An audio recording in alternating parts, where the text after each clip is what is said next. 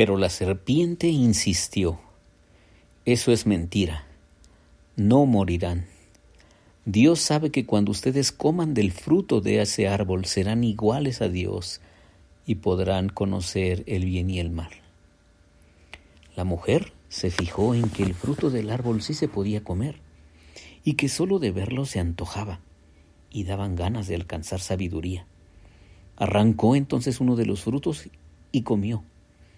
Luego le dio a su esposo que estaba allí con ella y también él comió.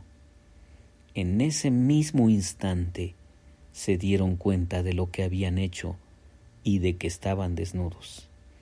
Entonces tomaron unas hojas de higuera y las cosieron para cubrirse con ellas. Con el viento de la tarde, el hombre y su esposa oyeron que Dios iba y venía por el jardín, así que corrieron a esconderse de él entre los árboles. Pero Dios llamó al hombre y le preguntó, ¿Dónde estás? Y el hombre le contestó, Oí tu voz en el jardín y tuve miedo, pues estoy desnudo. Por eso corrí a esconderme. Génesis capítulo 3 versículos del 5 al 10. Buenos días mis queridos hermanos, les habla el pastor Víctor Hugo Juárez compartiendo los pensamientos devocionales del día de hoy. Estos pensamientos devocionales son para que estemos nosotros reflexionando y también reconectándonos, reconectándonos con nuestro bondadoso, amoroso, tierno, compasivo, misericordioso, extraordinariamente sensible corazón de nuestro Padre Celestial. Y espero que estoy proyectando y te estoy comunicando la verdadera imagen de lo que creo que dice la Biblia, la imagen que Dios nos da de sí mismo y que tú y yo la podemos la podemos conocer.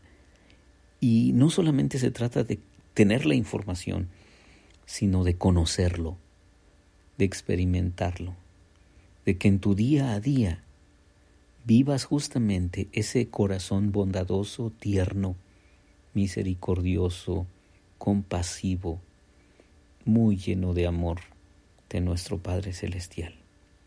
De verdad, es algo que no te puedes perder en la vida. Y si te lo has perdido, justamente es porque, pues porque te pasa lo mismo que Adán, ¿no?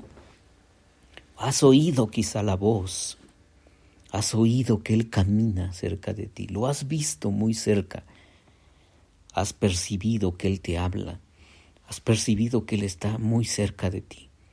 Pero, pero como Adán, nosotros también le hemos dicho, oí tu voz, oí tu voz en el huerto, en el jardín, y me escondí porque tuve miedo. ¿Qué pasó? ¿Qué pasó en ese momento allá en el, en el jardín de Edén?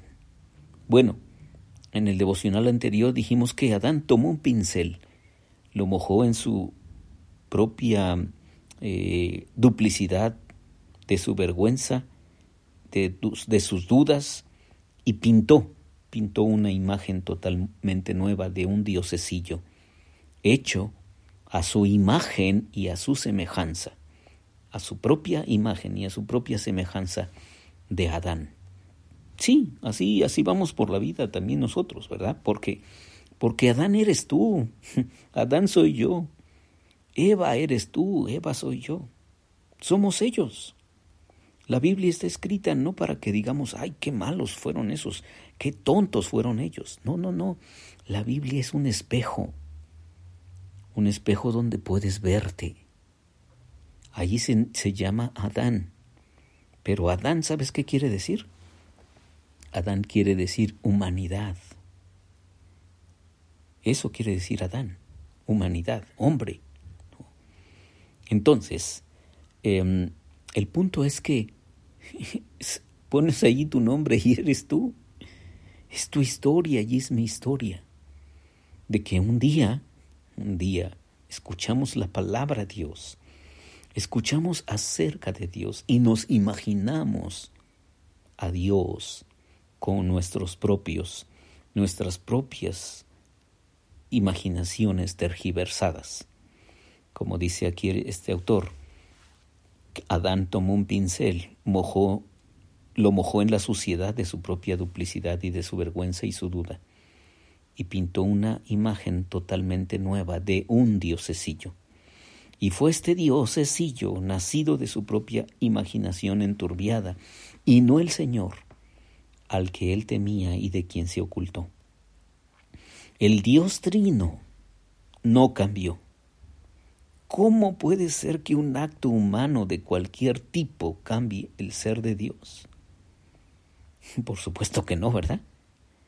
No porque ahora la mente y el corazón de Adán están distorsionados. Ahora Dios ya cambió. No. Dios sigue siendo Dios.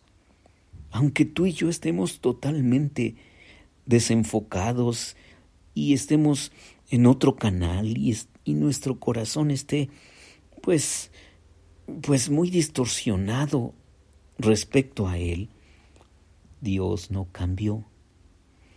La naturaleza divina es tan inconstante, tan inestable como para depender de nosotros o de lo que hagamos o dejemos de hacer. Algunos pensamos así de Dios, ¿no? Que su naturaleza divina es tan inconstante, tan inestable, como para depender de nosotros o de lo que hagamos y dejemos de hacer. Eso también es una distorsión, por supuesto, es una perspectiva nuestra. Pero lo que cambió en la relación no fue Dios, fue Adán. A partir de entonces, Adán proyectó su dolor en Dios y de esa manera creó una deidad completamente mitológica, un producto de su propio bagaje o de su propia imaginación, de su propia imaginación caída. No obstante, este producto era espantosamente real para Adán. Sí, creemos que el Dios que nos imaginamos, ese es el Dios verdadero. Pero déjame aquí hacer una pausa. ¿No será que estamos proyectando un Dios de nuestras propias imaginaciones caídas? ¿No será que estamos proyectando un Dios de nuestras imaginaciones distorsionadas? ¿No será que estamos proyectando un Dios de nuestras imaginaciones temerosas? ¿No será que estamos proyectando un Dios de nuestras imaginaciones tenebrosas?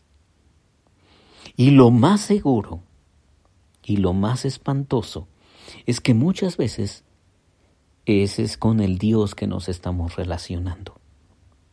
Por eso tenemos que regresar a su carta de amor llamada Biblia, para escuchar quién es Él y para recibir, recibir de Él su revelación. Por eso te decimos, tienes que leer la Biblia, tienes que, que buscar allí en la Biblia quién es Dios y qué quiere Dios. Estas dos preguntas deben vivir contigo todos los días de tu vida. Debes comer con ellas, debes caminar con ellas, debes trabajar con ellas, debes descansar con ellas, debes dormir con ellas, debes bañarte con ellas, debes desayunar con ellas. Es decir, a todas horas necesitamos regresar una y otra vez a esas preguntas fundamentales. ¿Quién es Dios y qué quiere? Y sabes lo que leemos en la Biblia acerca de Dios es que Dios es clemente y misericordioso, compasivo, tierno, bondadoso, grande en misericordia, grande en fidelidad. Ese es Dios. Por supuesto, también la Biblia dice otras cosas acerca de Dios dice que es Dios celoso, que Él nos anhela celosamente. Dice que Dios es fuego consumidor. Claro, porque no va a dejar que, que el pecado haga de las suyas en, en nuestras existencias. Así que regresemos a su palabra y sigamos conociendo al verdadero Dios, al bondadoso Dios, al Dios que te quiere abrazar en Jesús, el, el, Dios que Jesús nos ha predicado y enseñado, que de tal manera amó Dios al mundo, que ha dado su Hijo unigénito, para que todo aquel que en él cree no se pierda, sino que tenga vida, vida eterna. Soy Víctor Hugo Juárez y espero que este devocional ha sido de bendición para ti. Dios te bendiga.